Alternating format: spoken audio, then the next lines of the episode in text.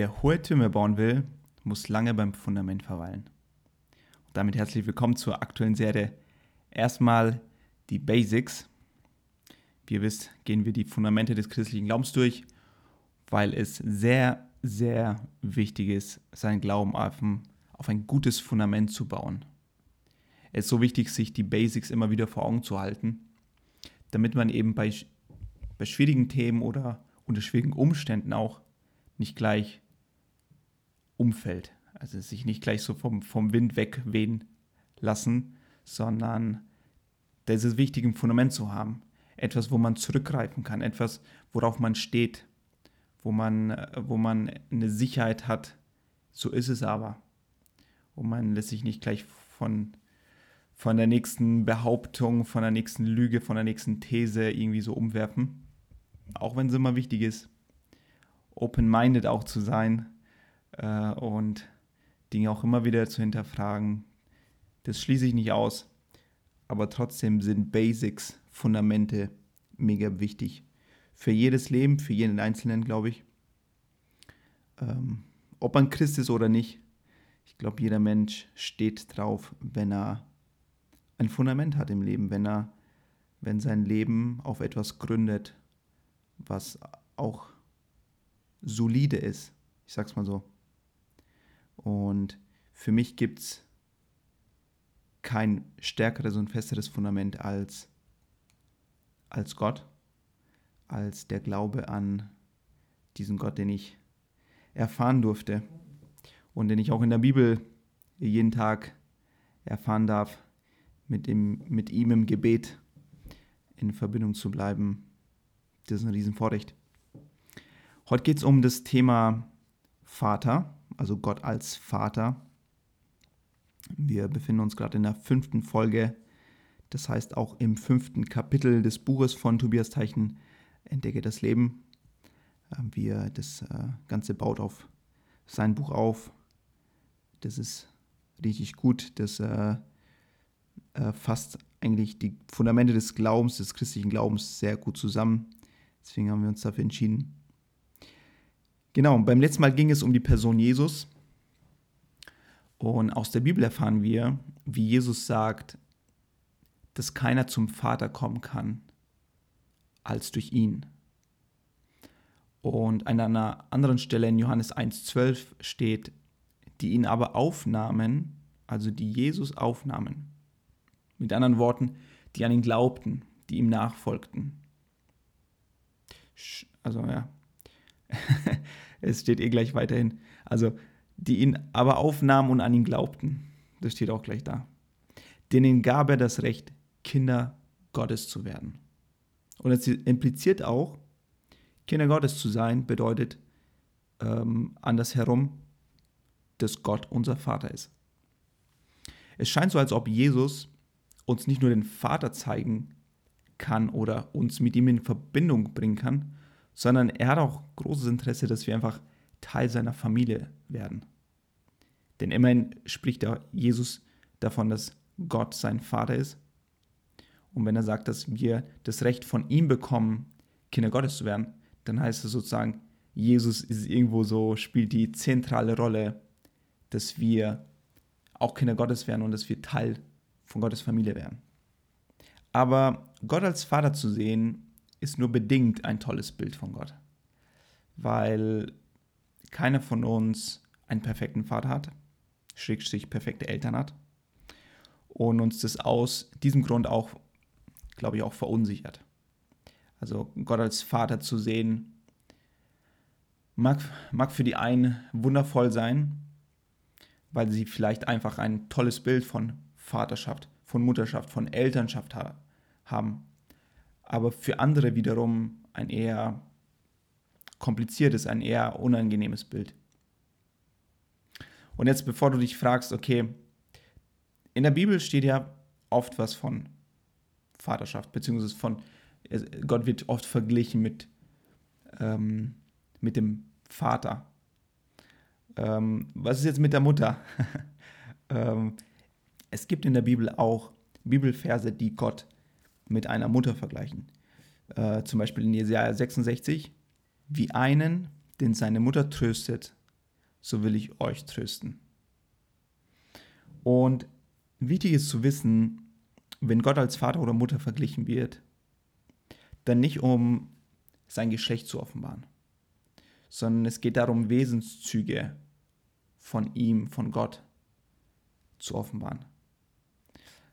Gott erschuf sowohl Mann als auch Frau nach seinem Ebenbild. Also er ist sowohl männlich als auch weiblich. Ich glaube, das haben wir schon mal in der Folge auch erwähnt. Also damit will Gott nicht das eine Geschlecht über das andere hervorheben, nur weil er oft in der Bibel mit dem Vater verglichen wird. Ich glaube, das war nicht der Plan und es ist auch nicht so zu verstehen. Da ist keine Wertung drin.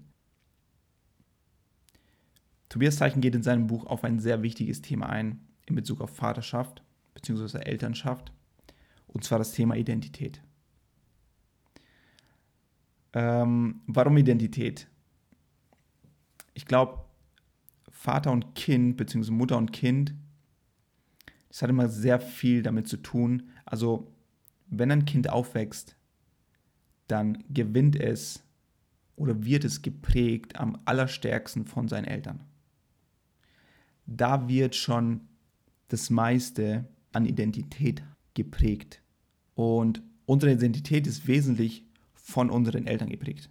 Das ist schon mal das Erste. Das ist zentral. Wir sind nicht nur biologisch von unseren Eltern abstammend, sondern wir werden auch von ihnen geprägt, was Identität angeht. Also unsere Eltern haben eine gewisse Identität. Sie sehen sich als, als Mensch, sie sehen sich als Mann oder als Frau, sie sehen sich als, ähm, wenn sie gläubig sind, sehen sie sich als gläubige Menschen, als Kinder Gottes und so weiter. Und das färbt natürlich ab auf, auf auf das Kind. Schon, schon allein, wenn das Kind im Mutterleib ist. So wie, wie die Mutter sich, ähm, sich da um das Baby kümmert oder um sich auch kümmert, fängt schon an zu prägen. Es prägt das Kind. Also ob wir es wollen oder nicht, wir werden sehr stark von unseren Eltern geprägt, was unsere Identität anbelangt. Wer wir sind, wie wir uns sehen als Menschen. Auf der anderen Seite, aus Sicht der Eltern, also, das war jetzt so aus Sicht des Kindes, ja. Wir werden geprägt. Aber auf der anderen Seite, aus Sicht der Eltern, ist es eine Riesenverantwortung. Wenn man so denkt, wenn man bedenkt, dass, wenn, wenn jetzt ein Kind, wenn man jetzt ein Kind zeugt und das Kind wächst auf, dann hat man als Eltern die größte Verantwortung gegenüber dem Kind, wie das Kind in seiner Identität wächst und wie sich die Identität auch des Kindes bildet. Weil man ist dem Kind ein Vorbild, man, man, ist, man ist da für das Kind, man zeigt ihm, wie man gewisse Dinge macht und das Kind färbt ab, das Kind nimmt es auf. So wie man selbst mit sich umgeht, so, so wird auch das Kind mit sich selber umgehen. Und Tobias Teichen hat hier vier ganz wichtige Punkte aufgezählt, die eben Kinder von ihren Vätern oder von, von ihren Eltern übernehmen oder lernen. Punkt Nummer eins, er prägt es in seiner Entwicklung des Selbstbildes. Also so Fragen wie, wie denke ich über mich? Wie viel bin ich mir selbst wert? Je nachdem, wie deine Eltern über dich über deine Geschwister, über, über sich selber auch gesprochen haben, insoweit haben sie auch geprägt. Wenn sie immer, keine Ahnung, immer die Schwächen hervorgehoben haben, ähm, dann hat es dich geprägt. Und du hast auch mit der Zeit vielleicht auch gelernt, immer auf deine Schwächen zu, zu schauen. Keine Ahnung. Oder, oder immer zu, dich zu beschweren über das, was du nicht kannst.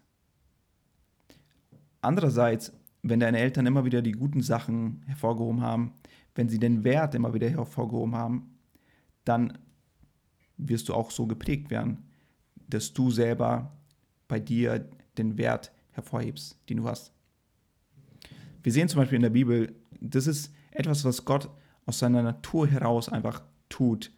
Und zwar das, was er schafft, dass er es wertschätzt, dass er zu dem steht, was für einen Wert es hat Zum Beispiel Gott hat die Schöpfung kreiert und, und er hat nach all dem, was er gemacht hat, hat er gesagt, es ist gut. Und dann von den Menschen sagt er, es ist sehr gut. Also Gott spricht da lebensspendende Worte aus. Punkt Nummer zwei, in, in denen Eltern ihre Kinder prägen, und zwar in der Beziehungsfähigkeit und Sozialisation. Hier geht es so um solche Fragen wie, wie lebe ich zwischenmenschliche Beziehungen? Bin ich dominant oder zurückhaltend? Habe ich gelernt, mich durchzusetzen oder mich zu ducken? Schaffe ich es in Konflikten, meinen Mann bzw. meine Frau zu stehen? Und das alles lernen wir zuerst von unseren Eltern. Das sind die ersten Personen, die da sind und die uns das zeigen. Wie leben sie ihre Beziehungen? Äh, und Gott zum Beispiel, er geht auch, er geht in der Bibel mit vielen Persönlichkeiten den Weg der Veränderung, weil wir es oft von unseren Eltern nicht immer perfekt lernen. Ja, wir kennen es ja selber. So. Wir, wir leben ja unsere Beziehungen ja selber nicht so perfekt. Das sind so Verhaltensweisen, die wir übernehmen, automatisch, von unseren Eltern wahrscheinlich. Aber Gott macht es perfekt. Und Gott geht immer wieder, wie ich bereits gesagt habe, den Weg der Veränderung mit Menschen, damit sie bessere Beziehungen führen. Und vor allem dieser ganz wichtige Punkt, damit sie vertrauen. Damit sie Vertrauen schenken und dann aber auch, wenn, wenn Vertrauen missbraucht wurde von einem Menschen, dass sie lernen zu vergeben. Weil das der einzige Weg ist, wieder zu, vertrauen zu können. Wir Menschen, wir tun uns oft schwer zu, zu vertrauen, nachdem wir mal verletzt wurden. Und das ist etwas Göttliches, dass man da wieder hinkommt und, und, und vergibt und dann wieder den Menschen, der einem etwas angetan hat, dass man ihm wieder Freiraum gibt ihm wieder die Möglichkeit gibt, mit dir in Beziehung zu stehen. Dritter Punkt. Die Entwicklung der Geschlechtervorstellung. Von unseren Eltern lernen wir, wie wir uns sehen, wie wir uns als Mann oder Frau sehen. Wer bin ich? Was heißt Mann sein? Was heißt Frau sein? Was heißt es, ein Geschlecht zu haben? Und wen oder wie liebe ich? Der Junge zum Beispiel lernt vom Vater, was es heißt, Mann zu sein und was es auch heißt, einen Mann zu lieben, was es heißt, eine Frau zu lieben, sagen wir mal, was es heißt, ein, einen ganz wichtigen Menschen zu lieben. Und die Tochter wiederum, die lernt von ihrem Vater, was es heißt, von einem Mann geliebt zu werden, wiederum einen Mann zu lieben oder eine Frau zu lieben und so weiter. Also die, diese ganz essentiellen Dinge, die lernen wir als erstes von unseren Eltern. Es kann sein, dass auch in dieser Hinsicht, dass da von unseren El da unsere Eltern ja nicht immer perfekt sind, dass wir da auch Dinge mitbekommen haben, die nicht so gesund sind. In dem, in dem ganz heftigen Fall, wenn jetzt zum Beispiel der Vater die Mutter schlägt, dann ist es ja eben ein, ein ganz trauriges Bild davon, wie es eigentlich nicht sein soll, dass der Mann die Frau lieben soll. Aber das Kind bekommt es mit und es speichert so ab. Auch wenn es, und es, natürlich speichert er es mit negativen Emotionen ab, aber trotzdem speichert er es ab in seinem Herzen. Und es kann sein, dass er es mal wieder ruft oder dass er sieht, wenn, wenn wieder jemand geschlagen wird, dass es viel normal ist und dass er sich denkt, okay, das passiert halt manchmal in, äh, in der Ehe. Aber eigentlich ist es nicht so. Eigentlich ist es nicht so. Das ist nicht Gottes Plan. Vierter Punkt, die Erkundungsbereitschaft. Hier geht es um die Fragen, habe ich Urvertrauen aufgebaut? Darf ich Fehler machen und trotzdem wieder heimkommen? Traue ich mich, Risiken einzugehen? Zum Beispiel, Kinder lernen das, dieses Urvertrauen zu ihren Eltern, lernen sie schon als ganz klein. So, ein Baby wird gefüttert. Also da ist ein Urvertrauen da des, des Kindes, dass es einfach zu essen bekommt, dass es Eltern hat, die sich um einen kümmern. Oder ein nettes Beispiel ist, was auch Tobias Teichen angeführt hat, wenn eben, wenn man so als Vater oder, oder als Mutter eben dieses Spiel mit, ihr, mit seinem Kind spielt, dass man es auffängt. Ja, es springt von der Treppe runter oder von irgendwo runter und dann fängt man es auf. Wie krass. Also das, das Kind hat einfach ein Urvertrauen darin, dass die Eltern einfach da sind. Und auch wenn die Kinder aufwachsen, dann, dann haben sie immer noch dieses Vertrauen, hey, die Eltern sind da. Und hier kommt es auch immer darauf an, wie Eltern hier ihre Kinder prägen. Kann man Fehler machen? Kann man Risiken eingehen? Und wie reagiert man dann auch als Eltern, ja, wenn Kinder Fehler machen? Können sie dann zu einem zurückkommen oder wird man abgelehnt? Das alles wird geprägt von den Eltern. Und das alles ist tief in unserer Identität auch verankert. So, nach alledem bleibt noch eine wichtige Frage. Gibt es nun den perfekten Vater? Ich sage mal so, menschlich würde ich sagen nein. Aber einen perfekten himmlischen Vater, da glaube ich, gibt es einen. Gott kann alle vier Punkte perfekt erfüllen. Wenn wir die Bibel lesen, dann sehen wir, dass er wertschätzt, wie er Menschen wertschätzt. Und er sie bestärkt darin, wie er sie geschaffen hat und zu was er sie geschaffen hat. Er, er zeigt uns, Gott zeigt uns, wie man gesunde Beziehungen lebt und was zu einer ungesunden Beziehung gehört. Gott zeigt uns, wie man guten, einen guten Vater oder wie man eine gute Mutter ist. Und er fängt uns immer wieder auf. Gott zeigt uns und er schenkt uns dieses Urvertrauen. Er sagt uns, hey, ihr könnt mir vertrauen. Ich bin immer da, ich fange euch auf. Und es ist okay, Risiken einzugehen. Es ist okay, trau dich etwas. Das zeigt uns Gott. Unsere Eltern, sie können unsere Identitätstanks zu einem gewissen Anteil auffüllen. Aber wisst ihr, sie können es nicht immer ganz auffüllen. Ein Rest wird immer bleiben, weil sie nicht perfekt sind. Und diesen Rest, den nenne ich mal Minderwert. Und diesen Minderwert versuchen wir Menschen oft, ihn mit anderen Dingen zu füllen. Und ganz oft ist es immer Anerkennung. Ja. Wir, wir versuchen diesen Minderwert mit Anerkennung zu füllen. Und diese Anerkennung, die holen wir uns meistens durch Leistung, durch, durch einen guten Job, den man vielleicht macht und dann bekommt man die Anerkennung der Menschen durch einen Status, durch eine Beziehung, durch Reichtum vielleicht oder auch durch andere destruktive Dinge wie Alkohol oder andere Süchte. Aber kann das gut gehen? Also sind diese Dinge wirklich die Dinge, die unseren Identitätstank auffüllen können? Ich glaube nicht. Äh, und genau darin hilft uns Jesus. Weil Jesus hilft uns, eine Verbindung zu unserem himmlischen Vater zu bekommen. Zu dem Vater, der perfekt ist und der unseren Identitätstank ganz auffüllen kann.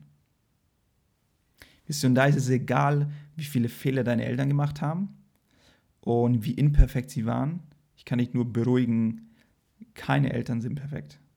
Und du wirst es wahrscheinlich auch nicht sein, wenn, wenn du es dir vornimmst. Aber das Beruhigende ist, es gibt einen perfekten himmlischen Vater. Egal wie, wie, wie viele Fehler eben deine Eltern auch gemacht haben und wie wenig sie dir in deiner Identität vielleicht weitergeholfen haben, Gott kann das alles auffüllen. Er korrigiert unseren Minderwert, den wir in unseren Herzen noch haben. Und zudem schenkt uns Gott auch eine ganz besondere Nähe und Ermutigung durch seinen Heiligen Geist. Wir lesen in Römer 8,15, da lesen wir, der Geist, den Gott euch gegeben hat, ist nicht ein Sklavengeist, sodass ihr wie früher in Angst leben müsstet. Es ist der Geist, den ihr als seine Söhne und Töchter habt. Von diesem Geist werdet ihr erfüllt und ihr werdet rufen zu Gott, aber Vater. Okay, jetzt äh, zwei Sachen. Was ist dieser Sklavengeist? Und was hat es auf sich mit diesem Aber? das kennen vielleicht nicht alle. Zum Sklavengeist ganz kurz. Der Sklavengeist hat uns früher immer dazu gebracht, unseren Minderwert durch Anerkennung oder durch Leistung zu erfüllen. Das war eben dieser, das war diese Gesinnung oder all die Systeme in unserem Kopf, die uns dazu gebracht haben, zu sagen, ey, ich will diesen Minderwert auffüllen. ähm, weil ich, ich will jemand sein. Und ich fülle das auf mit, mit allen möglichen Dingen, die das aber nicht, eigentlich nicht auffüllen können. Oder wir dachten, es kann doch nicht sein, dass wir so sehr geliebt werden können. Und wir haben Liebe vielleicht nicht zugelassen, auch nicht Liebe von Gott zugelassen. Und wir haben vielleicht auch angefangen, durch Gutes tun, durch einen Dienst in der Gemeinde, durch Spenden, uns diese Liebe zu verdienen und auch die Liebe anderer zu verdienen. Aber das ist nicht der richtige Weg, um den Minderwert in unserem Identitätstank zu beseitigen. Den wirklich gesunden Weg, den, zu dem führt uns der Geist Gottes. Den zeigt uns der Geist Gottes. Der Geist Gottes ist uns ganz nah, ähm, weil er in uns lebt, in jedem, der eben gläubig ist, der, der Christus gläubig ist natürlich. Ähm, und er ermutigt uns, das Geschenk des Vaters anzunehmen, seine Liebe und Wertschätzung anzunehmen. Und es bewegt uns auch, unseren Gott danach auch Abba zu nennen. So, Abba ist, ist eine Benennung, die ist ganz besonders. Das ist so eine Mischung aus, zum einen einfach Papi zu sagen, so, so, ein, so ein Urvertrauen zu haben in, in unserem himmlischen Vater. Wisst ihr, man, man nennt, keine Ahnung, ich, ich weiß nicht, wer von euch jetzt seinen Vater wirklich Vater nennt oder ob ihr ihn Papa nennt. Und Papa hat so, ja, Papa ist halt so eher, ist eher mit Nähe verbunden. Und Abba hat eben diesen Aspekt drin, Gott eben, eben als Vater zu nennen, als Abba zu nennen. Und das bringt uns, und das, dazu ermutigt uns der Heilige Geist, dass wir, dass wir unseren Gott Abba nennen. Er hilft uns, er hilft uns sozusagen, diese Liebe anzunehmen und Gott dann auch so zu nennen. Aber gleichzeitig hat er auch diesen Aspekt, dass wir von ihm kommen. Also, dass Gott sozusagen unser Schöpfervater ist, könnte man sagen. Also, dieser Aspekt ist auch mit drin in diesem Wort aber. Und das perfekte Beispiel für ein Leben, welches zu Gott einfach nur aber sagt äh, und zu ihm ruft und diese Liebe und diese Anerkennung von ihm annimmt, das war Jesus. Jesus hat Gott im Himmel Vater genannt und Jesus hat den Leuten in, zu seiner Zeit ihm gezeigt, ähm, dass er eine so enge Beziehung zu Gott haben kann. Und damals hatte keiner eine so enge Beziehung zu Gott. Nicht mal die Menschen, nicht mal die Priester, die im Tempel gearbeitet haben, die haben Gott auch nicht einfach Vater genannt. Vor allem nicht Abba, ja, dieses Papi. So haben sie ihn auch nicht genannt. Aber Jesus zeigt, hey, so eine enge Beziehung ist zu Gott möglich. Gott ist ein himmlischer Vater, ein himmlisch perfekter Vater. Und Jesus hat uns wieder eben zu ihm zurückgeführt.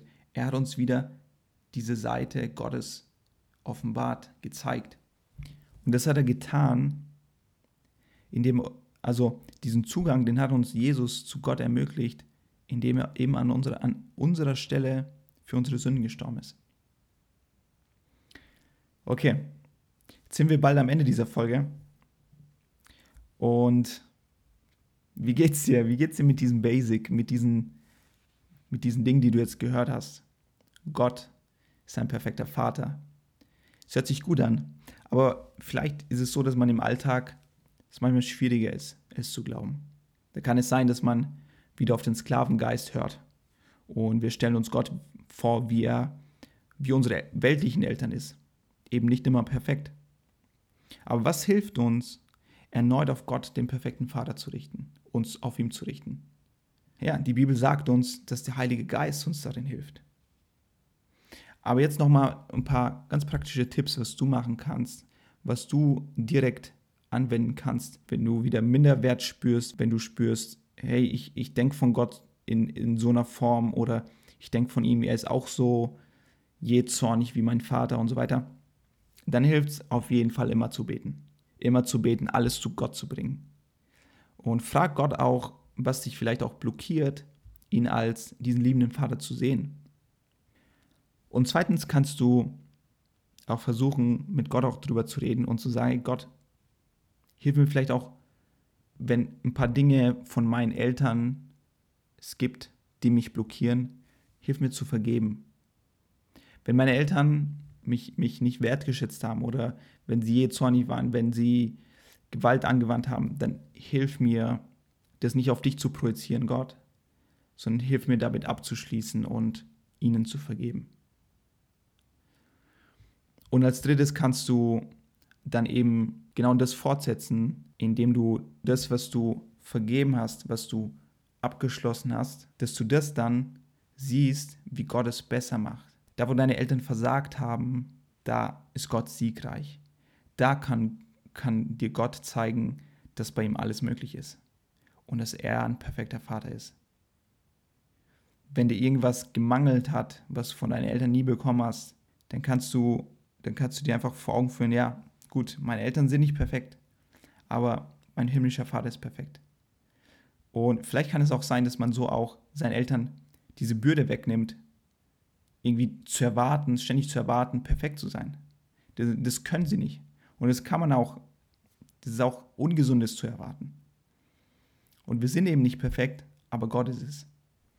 So, als letztes möchte ich noch einen Bibelvers vorlesen und mit dem schließe ich jetzt ab. Es heißt in Matthäus 18, wenn ihr euch nicht ändert und so werdet wie die Kinder, kommt ihr nie in Gottes neue Welt. Wer aber so klein und demütig sein kann wie ein Kind, der ist der Größte in Gottes neuer Welt. Freunde, war mir eine Ehre, dass ihr eingeschaltet habt, dass ihr zugehört habt. Und ich hoffe, die Folge hat dich inspiriert. Ich hoffe, die Folge hat dich bewegt. Bewegt auch, dich auf die Suche zu machen nach diesem himmlischen perfekten Vater. Äh, anzufangen, die Bibel wieder aufzuschlagen, neu zu entdecken und, und diesen himmlischen Vater auch zu sehen, zu entdecken. Und auch im Gebet dich ganz neu motiviert vielleicht auch im Gebet wieder zu Gott zu gehen. Äh, Jesus zu danken dafür, was er für dich getan hat, für mich getan hat. Dass er uns diesen Zugang geschaffen hat zu unserem himmlischen Vater. Nächste Woche geht es weiter mit dem nächsten Basic und da wird es darum gehen, um das Leben, wie man in einer göttlichen Dynamik lebt. Da freue ich mich schon drauf. Hey, genieß den Tag, genieß dein Leben. Bis dann, sei gesegnet.